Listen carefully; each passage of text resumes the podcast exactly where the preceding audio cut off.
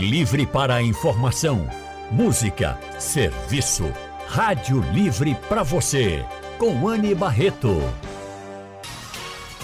O consultório do Rádio Livre.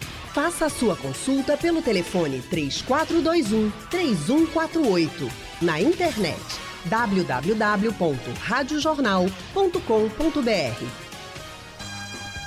Consultório do Rádio Livre hoje vai falar sobre os excessos. Quando eles podem se tornar um vício? Quando eles já são um vício. Tem gente que toma muita bebida alcoólica, por exemplo, ou desconta tudo na comida. Será que já está sofrendo realmente com um quadro de vício? A gente pode falar assim? Não pode? É o que a gente vai saber a partir de agora. E para nos ajudar, nós convidamos o psicanalista Pedro Gabriel.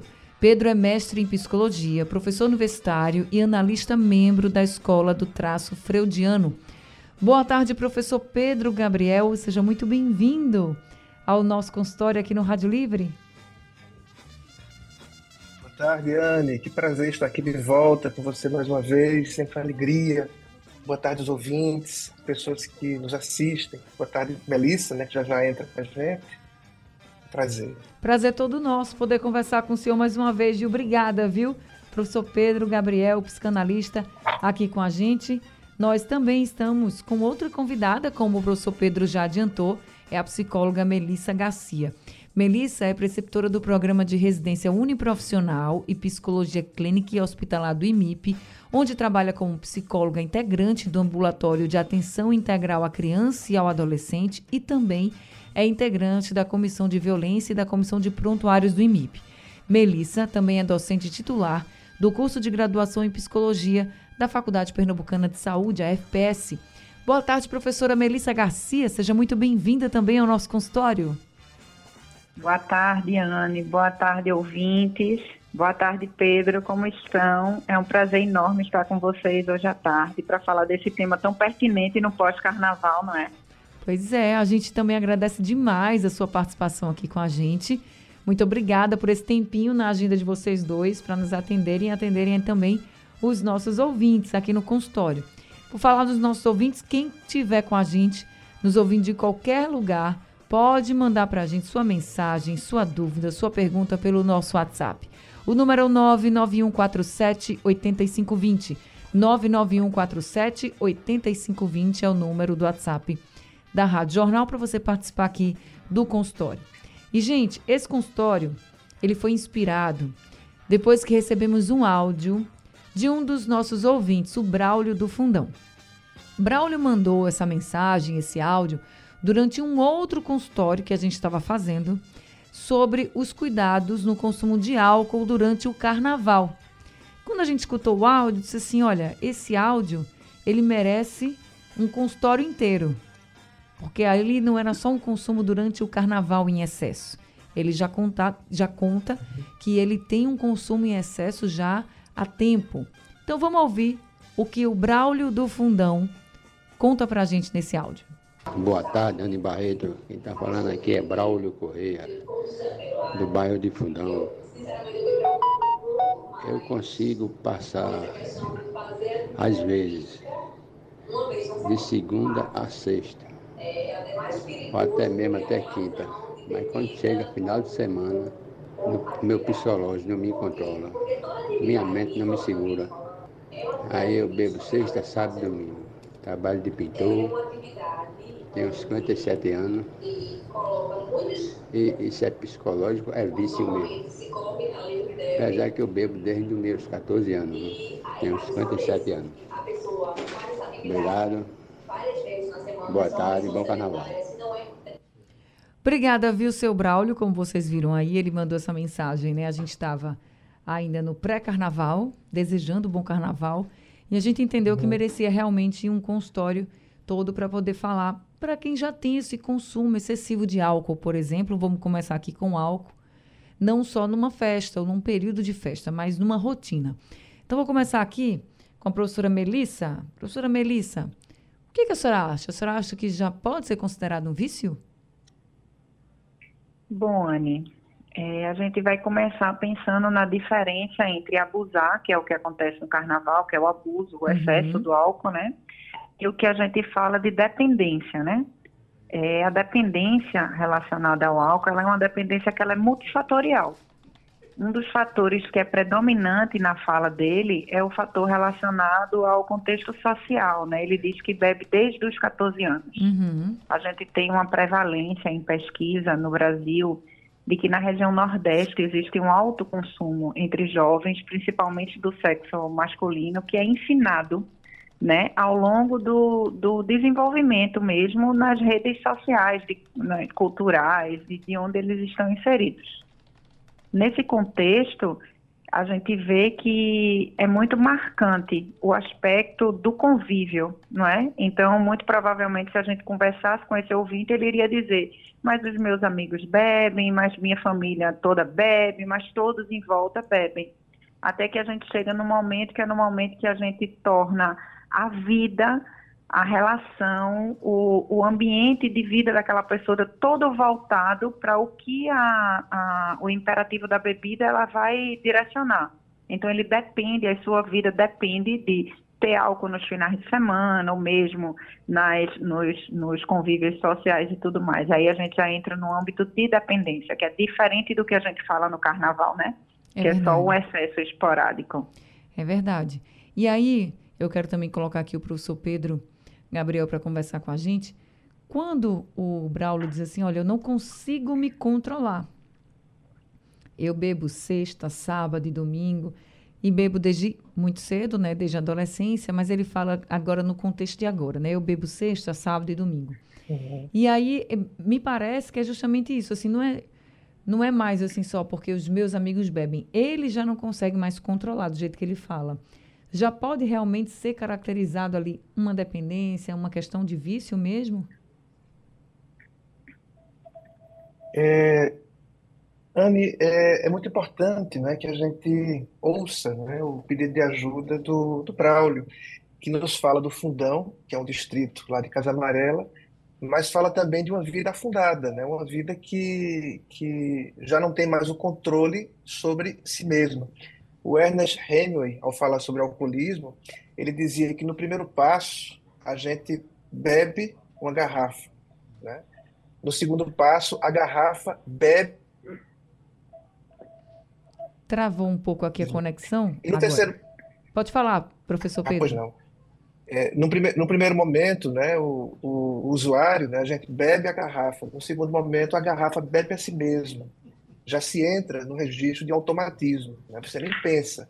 Chegou a sexta-feira, já se entra né, naquele, naquele ciclo compulsório de, de precisar da substância, seja o álcool, seja, enfim, qualquer tipo de, de, de excesso que tome uma vida. Mas há também um terceiro momento, que é o momento em que a garrafa bebe a gente. Ou seja, ele está, aparentemente, ao tudo indica, com a vida comprometida. Né? São três dias que ele não trabalha, são três dias que ele não vive, são três dias que ele provavelmente tem um conjunto de comorbidades. E sim, né, tudo indica que isso parece. Está aqui travando um pouquinho a conexão do professor Pedro Gabriel. Deixa eu passar então a palavra para a professora Melissa. Do, do próprio pedido de ajuda. É, esse pedido de ajuda, ele é muito importante. E por isso, professora Melissa, eu queria conversar com a senhora agora nesse ponto de, sabendo disso, né? Ou até mesmo o nosso ouvinte que está agora dizendo assim, poxa, eu acho que eu estou assim. Porque eu acho que é muito uhum. difícil também para a pessoa sozinha entender que ela está dependente. O que fazer quando você começa a desconfiar ou quando alguém diz assim, olha, você está ficando dependente da bebida ou de qualquer outra ou de qualquer outro excesso que a pessoa comete recorrentemente? O que fazer? É, a gente tem um, um, problema quanto ao cuidado ao dependente químico de modo geral, porque existe um, uma demora muito grande em conseguir se diagnosticar, né? Uhum. O, o, a dependência ao álcool, ela é uma é uma doença crônica na realidade. Então não é não é um problema que é de fácil solução. E existe realmente uma dificuldade é, de se conseguir um bom prognóstico, porque na realidade existe um atraso muito grande no reconhecimento desse adoecimento crônico. Normalmente, as pessoas, quando procuram ajuda, elas já estão dependentes no sentido de estarem, da vida estar dependendo do álcool há muito tempo.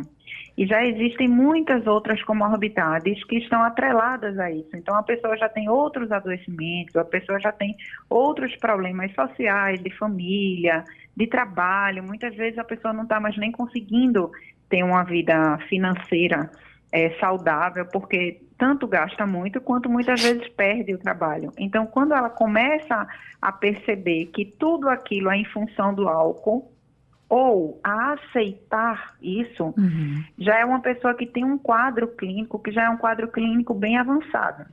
E aí o que é que acontece? Existem grupos de ajuda, existem clínicas de acompanhamento, existem profissionais capacitados, etc. Mas requer um nível de resiliência, requer um nível de vontade, de desejo de sair, que é muito importante. Por quê? Porque existe um alto índice de reincidência. É difícil você se desfazer de um vício que é principalmente um de longo prazo, como, como é o caso do ouvinte, não é? Então, muitas vezes podem, muitas pessoas podem estar escutando, será que eu estou assim? Comumente, quando a pessoa faz essa pergunta, na realidade ela já está assim há muito tempo.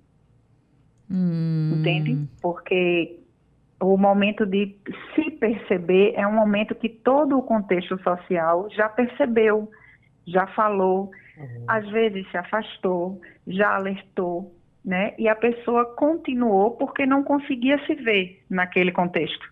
Então é um pouquinho mais, mais delicado do que isso. E é importante que se algum ouvinte pensou nisso, se algum ouvinte nesse momento ficou em dúvida, ele procure uma ajuda adequada, de imediato. Para que ele tire essa dúvida, para que ele veja se existe essa dependência e como ele pode se desfazer desse laço.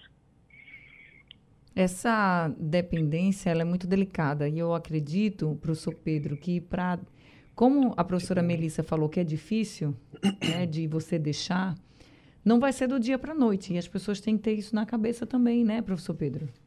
Uhum. Acho que travou e aqui. Lenta, agora. porque. É, deixa eu vou trocar. A gente está fazendo essa conversa com o professor Pedro Gabriel à distância, pela internet, então às vezes a conexão trava um pouco. Por isso que eu estou aqui na, na, mediação disso e aviso para vocês. Enquanto ele está reconectando aqui, professora Melissa, primeiro passo é procurar ajuda, claro, mas vai ter que ter uma paciênciazinha também aí, ou, vai, ou é, um, é algo que logo nos primeiros dias você já sente uma diferença? na verdade tem que ter uma paciência e uma paciência grande, uhum. não só do, da pessoa que está procurando ajuda, mas de todo o contexto familiar, né, das pessoas com quem ele convive, porque existe realmente sim um alto índice de reincidência.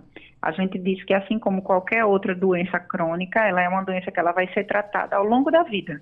Uhum. Então não é algo que acaba de, de imediato. É como um paciente que descobre que ele é diabético ele vai ter que fazer o acompanhamento da diabetes ao longo da vida inteira. Então, ele vai ter que ter o cuidado, né, com acesso ao álcool. Eu não digo nem consumo, tá? Porque Sim. se a gente for ver como como é feito o cuidado, você vai ver que muitas vezes ele se dá no monitoramento de quanto tempo eu não bebo. Entendi. Entende? Então, é, um, é uma coisa que necessita de uma paciência e de uma paciência contínua e de um auxílio contínuo a essa pessoa, para que ela consiga realmente refazer né, tudo aquilo que o álcool normalmente devasta na vida de alguém. Os primeiros dias sem álcool são muito Sim. difíceis? São, a depender do quadro, né? Porque é uma desintoxicação química. Eu acho que o professor Pedro pode nos ajudar um pouco com isso, né? É ele... Já estou vendo que ele está online conosco. Isso, ele voltou agora. Sim, sim. Professor Pedro, os primeiros sim. dias que a pessoa começa a ir ali deixando o álcool de lado, são muito difíceis? O que é que normalmente se sente? Uhum. Anne, é, a desintoxicação do álcool, ela é, segundo estudos, a mais difícil tá? Ah, os relatos. Há, inclusive, um, um, um, acadêmico nosso da Academia Brasileira de Letras, o Rui Castro, que passou por essa desintoxicação, e ele narra isso no, no, no livro belíssimo, né, que chama-se Literária, né, da qual ele é capaz, e trata-se. Alô? Acho que travou de novo. Voltou, voltou, estamos lhe ouvindo. Ah, voltou, pois não. Então é uma, é uma, é uma abstinência né, que ela é muito mais intensa do que quase qualquer outra droga. Então são alucinações, não se distingue pessoas, uma dor lancinante, como se espetasse, dizem né, os usuários que passam por isso, agulhas por todo o seu corpo. E isso dura é, dias, às vezes semanas. Né? Então é, é de fato muito desafiador. Mas a grande dificuldade, Anne, como você me perguntava agora há pouco, é porque essa, todas as doenças ligadas ao excesso, seja o álcool, seja o excesso de compras, seja o abuso de meios digitais, seja o excesso de pornografia, qualquer forma de excesso, qualquer forma de abuso, ela esconde, na verdade, uma vida adoecida. Então, o alcoolismo e outros males é, marcados pelo excesso, eles são é, obturadores de uma outra questão. Freud ele dizia que todo excesso ele esconde uma falta. Então, por que é que o sujeito ele se vê agarrado, aferrado a esse objeto que está lhe tirando a vida, né? seja por falta de dinheiro, seja por falta de saúde, seja por inanição, mas ele se agarra a isso, porque não Travou mais um pouquinho aquilo que esse agora. objeto esconde. Voltou. Eita, perderam alguma coisa, será? Voltou sim. Não, já o finzinho. Já o finzinho, mas eu estava falando Então. justamente dessa dependência. Às vezes a pessoa acaba indo, ficando dependente de um objeto, por exemplo, porque está sentindo falta de Sim, algo, sim. né, professor Pedro? Isso, isso. E esse objeto, seja o álcool, seja a compra, seja o celular, que hoje é um grande, né, um grande problema, né, entre a juventude, entre os adultos também, ele oculta aquilo que é o verdadeiro problema. Então, quase todo caso de alcoolismo, ele é um mal secundário. Há toda uma vida adoecida que desemboca, né, como o rio que deságua no mar, desemboca nesse sintoma, mas há uma vida adoecida. O Chico Buarque tem uma música belíssima, né, chamada Cara a Cara, e ele diz lá, né, sobre essa coisa do bota lenha nessa coisa, e se a coisa para, a gente fica cara a cara com o que não quer ver. Então, essa coisa que o vício oculta é que é a grande questão do sujeito. Às vezes o álcool nem é o principal problema, embora seja um grande problema. Mas há uma outra coisa ali esperando a solução do álcool para se esconder, possivelmente, em outras formas de excesso. Tá certo. A gente não vai falar muito sobre esses excessos. Quando é excesso, quando é dependência. Não só de bebida alcoólica, começamos falando de bebida alcoólica aqui para ajudar até o nosso ouvinte, o Braulio do Fundão. Obrigada, viu, Braulio, pelo seu áudio, porque eu tenho certeza que você está ajudando muita gente também que está nos ouvindo, que se identificou com você. Então, obrigada pela sua mensagem. Você inspirou aqui o consultório do Rádio Livre também. Muito obrigada. E eu quero saber de vocês que estão nos ouvindo agora. Vocês têm algo que vocês estão fazendo já no automático, não conseguem mais deixar de fazer? Pode ser uma bebida alcoólica, pode ser compras, jogos eletrônicos, celular. O que, que vocês acham que estão assim, ficando mais dependentes? Contem pra gente. Se não é com vocês, se é com alguém que vocês conhecem, querem ajudar, falem pra gente também, porque a gente está aqui com o professor Pedro Gabriel, também com a professora Melissa aqui, e todos eles podem ajudar muitos vocês. É só mandar uma mensagem para o nosso WhatsApp. 99147 8520 é o número do WhatsApp da Rádio Jornal. Tem muitos ouvintes participando com a gente. Tinha separado aqui, por exemplo, alguns temas, né, além da bebida alcoólica que a gente falou muito, mas também sobre jogos eletrônicos, sobre compras. E aí, já chegou uma pergunta sobre compras. Eu nem precisei falar e já chegou aqui uma pergunta sobre compras. O Julião, de Maragogi, Alagoas, está dizendo que a esposa compra muito pela internet. E mesmo com o aumento das taxas, ela continua comprando, comprando, comprando. E ele pergunta se pode ser já um caso de dependência e o que ele pode fazer para ajudar. Professora Melissa. Oi, querida. Vamos lá, Anne. É, a questão das, das, de todos os excessos, assim como o professor Pedro falou, ele está relacionado a uma falta, né?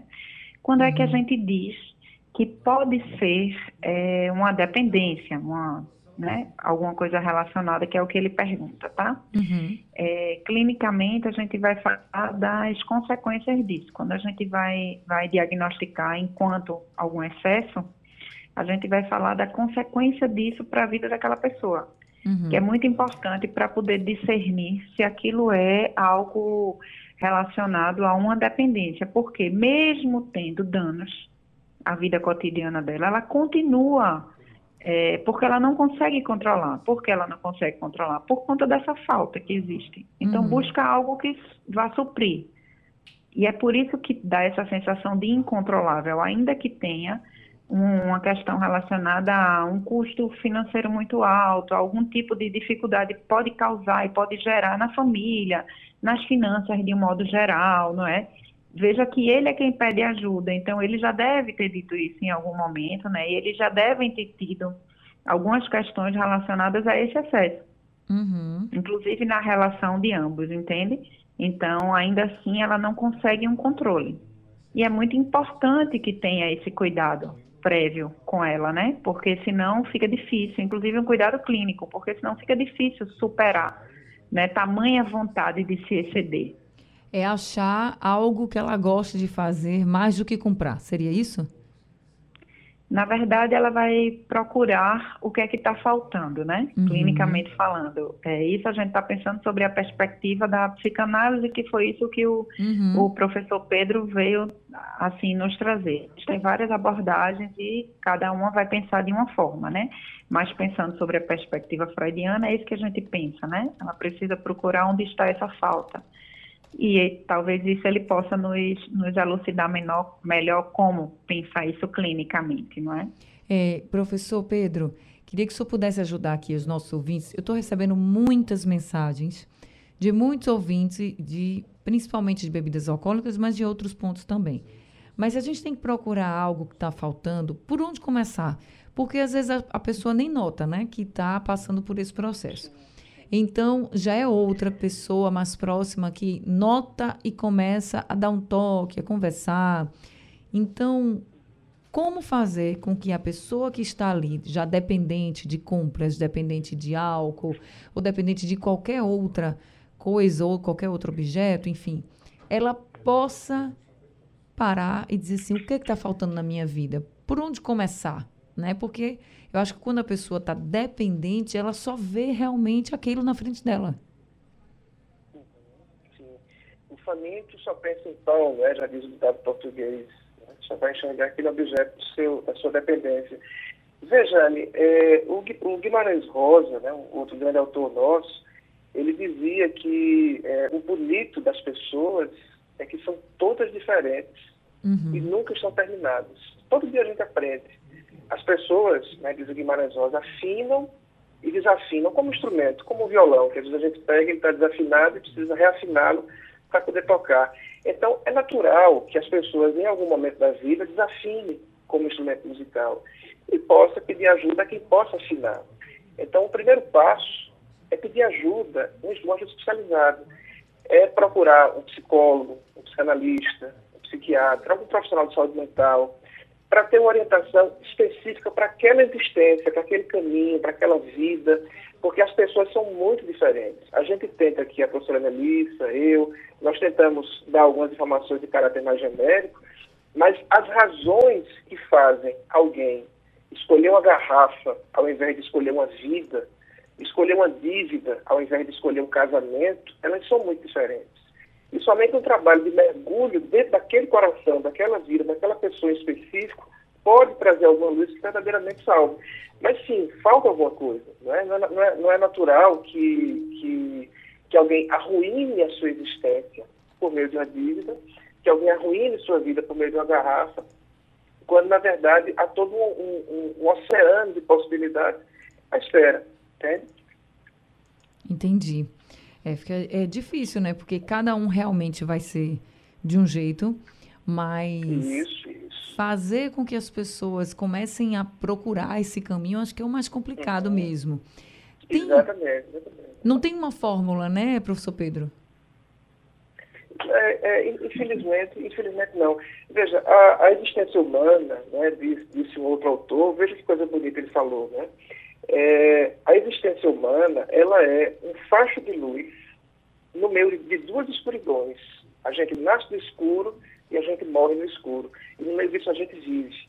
Uhum. Então, se essa vida, se essa chama que é tão breve, ela não for reluzente, ela não for prazerosa, ela não for produtiva, o que é que a gente fez nessa vida, né? Uhum. Então há que se perguntar do que é que essa pessoa foge ao gastar tanto.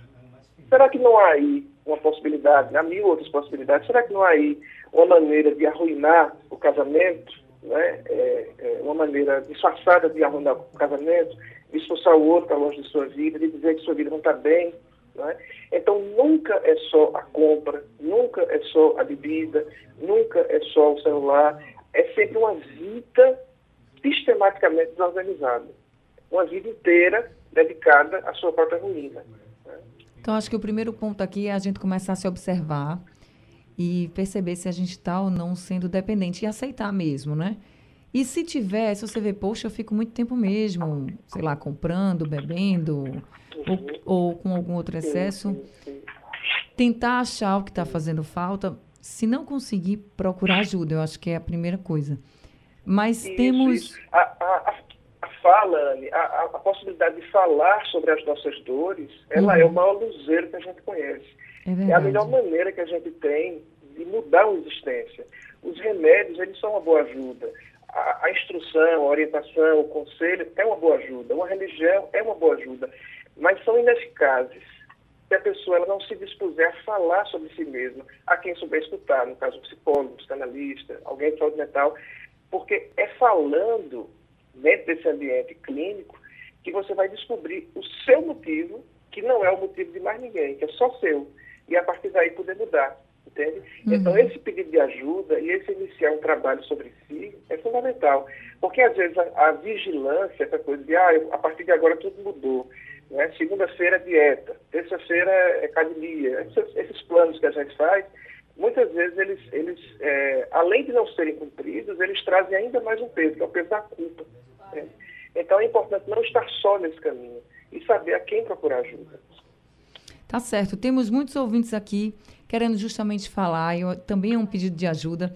Então eu vou começar aqui já ouvindo o áudio que o seu Marcos mandou para a gente.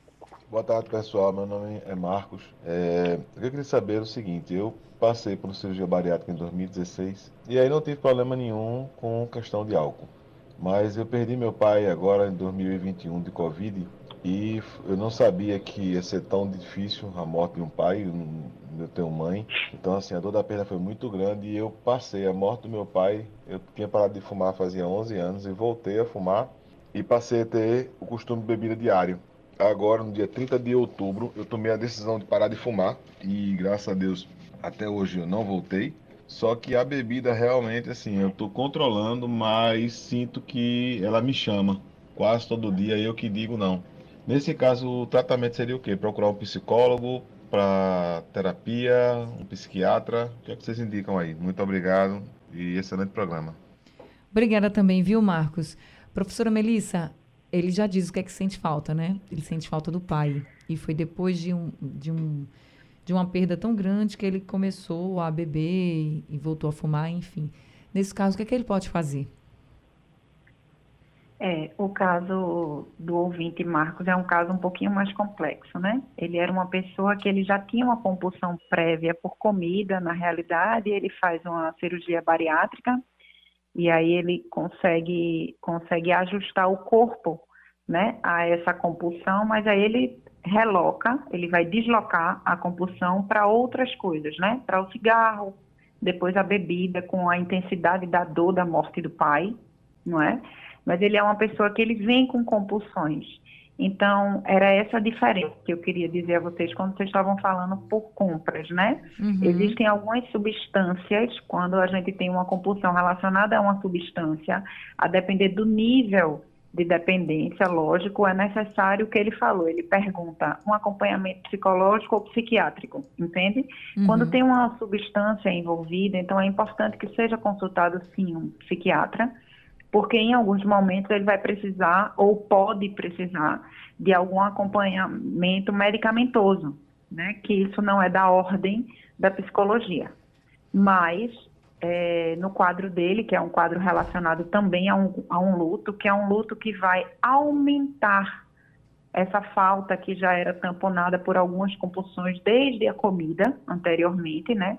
Então é muito importante que ele procure um psicólogo por quê? Através da, do acompanhamento clínico, ele vai poder encontrar, na verdade, a raiz de tanto desejo, de tantas outras compulsões, né? Veja uhum. que ele uhum. vem num caminhar. E é um quadro que é comum no caso das cirurgias bariátricas, né? Porque você resolve a questão a questão orgânica, mas não existe uma cirurgia psíquica. A gente diz muito isso em sala de aula, né? Uhum. A gente não faz a cirurgia na psique da pessoa, então ela continua com aquela falta e continua com compulsões outras diversas, né? E aí eu espero que esse luto seja melhor elaborado por ele, num espaço que ele possa falar sobre isso, claro. Diante disso, a gente pode entender assim que é menos complicado quando não tem uma substância química envolvida? Numa dependência, por exemplo? Professor? Teoricamente. Eu acho que era professor Pedro, não é? Professor Pedro. Pode ser os dois, os dois, não tem problema. Bom, eu acredito que teoricamente, certo? certo? Isso é teoricamente, porque o que vai dizer da dependência e da intensidade da dependência é a intensidade da falta. Entendi. Entende? Não é exatamente o que aquela pessoa procura. O que aquela pessoa procura, ela tem alguns rebatimentos genéticos, né? Já tem estudos que comprovam isso, principalmente no que está relacionado ao álcool, tá certo? Uhum. Outros tantos sociais que são o, que, o que aumentam muito o número, não é? Inclusive, a gente tem um alto índice em homens, muito maior, maior em homens de dependência por álcool do que em mulheres. Já em compras, esse índice é invertido tá? Mesmo estando numa sociedade eminentemente capitalista, mas a gente pode dizer que, em tese, seria a depender dessa intensidade de falta, não é? Mas Entendi. aí, como o professor Pedro falou, caso a caso precisa ser analisado. Pronto. O Roger, do IPSEP, disse, ele já disse que tem uma dependência... É, é, Oi, pode, pode falar, professor Pedro. Me, me permita só, é, claro. só fazer um, um complemento, né? essa resposta tão, tão brilhante, tão elegante da, da professora Melissa, porque ela disse a gente opera o corpo, mas não opera o psiquismo. De fato, né, a gente, ninguém come com o estômago, a gente come com os olhos. Então a gente ainda não conseguiu fazer a redução de olho, né, a gente só faz a do estômago.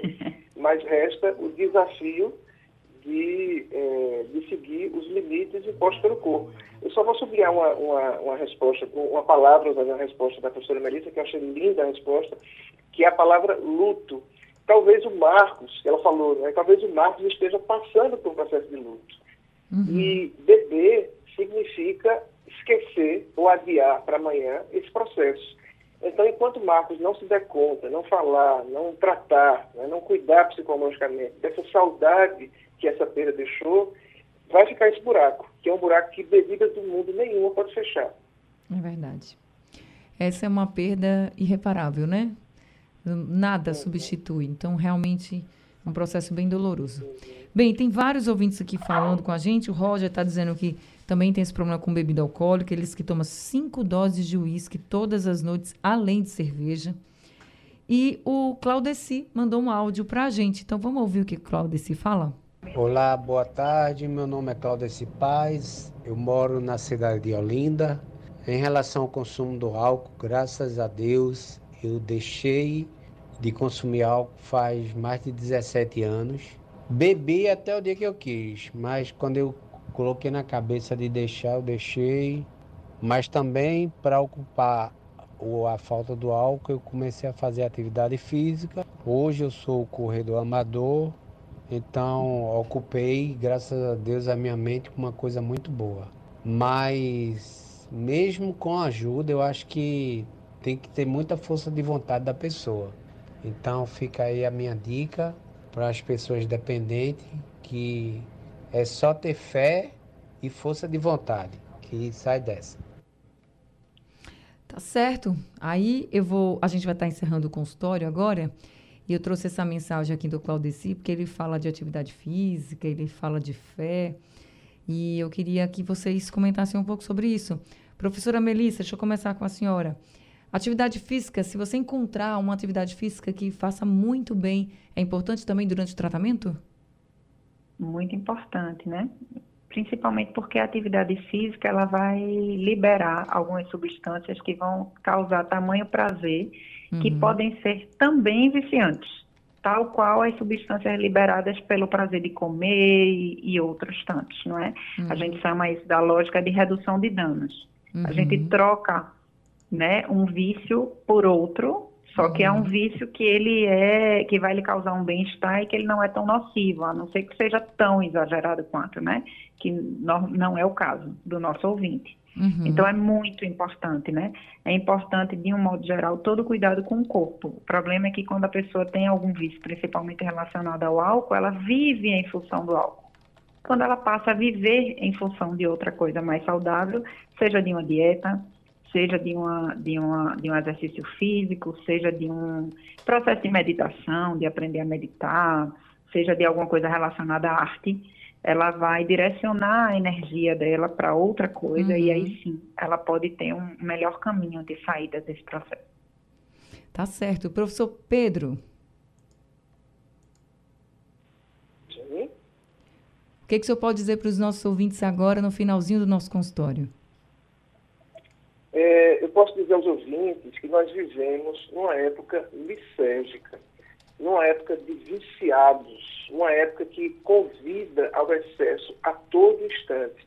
As pessoas têm utilizado de maneira muito nociva daquilo que está à mão e, e usado até a náusea, coisas que deveriam ser usadas com parcimônia, seja comida, com, com moderação, né? seja comida, seja bebida, seja o celular, seja o sexo, seja, sejam as compras. É, então, nós somos bombardeados noite e dia com essas mensagens que tem o poder de destruir uma vida. Então, o meu conselho é que sejam atentos a esses, esses, esses, essas convocações e saibam que nem tudo que é possível é saudável. Tá certo. Então, fica aqui para todo mundo essas orientações. Eu espero que a gente tenha ajudado vocês, mas fica também a reflexão, assim, procurem ajuda, falem. E a gente aqui no consultório do Rádio Livre na Rádio Jornal a gente está aqui para ajudar também. Quem quiser ajuda pode mandar mensagem pedindo para a gente falar com algum especialista que a gente vai atrás e a gente traz consultórios, entrevistas. A gente está aqui também para ajudar vocês. Professor Pedro Gabriel, muito obrigada, viu? Obrigado, Ana. Olha, é, estar nesse programa é sempre uma celebração. Da última vez que eu vim, eu encontrei um ex-professor, o Silvio Ferreira. Dessa vez encontrei uma ex-aluna, que hoje é minha colega, e que me mostra, né, Melissa, que eu fui capaz de produzir uma geração melhor do que eu. Ai, que coisa então, maravilhosa. Obrigado, obrigado por essa chance de, de, de reencontrar a Melissa. Obrigada ao senhor, professor Silvio, professora Melissa, todos vocês são muito queridos. Muito obrigada também, viu, professora Melissa? Obrigada, Anne. Obrigada, ouvintes. Também é um prazer estar aqui com vocês. Espero que a gente possa ter acalmado um pouco o coração, né, de uhum. vocês, dando um, um auxílio de como se cuidar. Se cuidem, se cuidem que a vida é muito bonita. É verdade. Obrigada, querida. Obrigada, até a próxima. Sejam muito bem-vindos. Obrigada a todos os ouvintes. O Rádio Livre de hoje está ficando por aqui. A produção foi de Gabriela Bento, trabalhos técnicos de Big Alves, Edilson Lima, Sandro Garrido e João Alves. No apoio, Valmelo, a coordenação de jornalismo é de Vitor Tavares e a direção é de Mônica Carvalho. Sugestão ou comentário sobre o programa que você acaba de ouvir, envie para o nosso WhatsApp 99147 8520.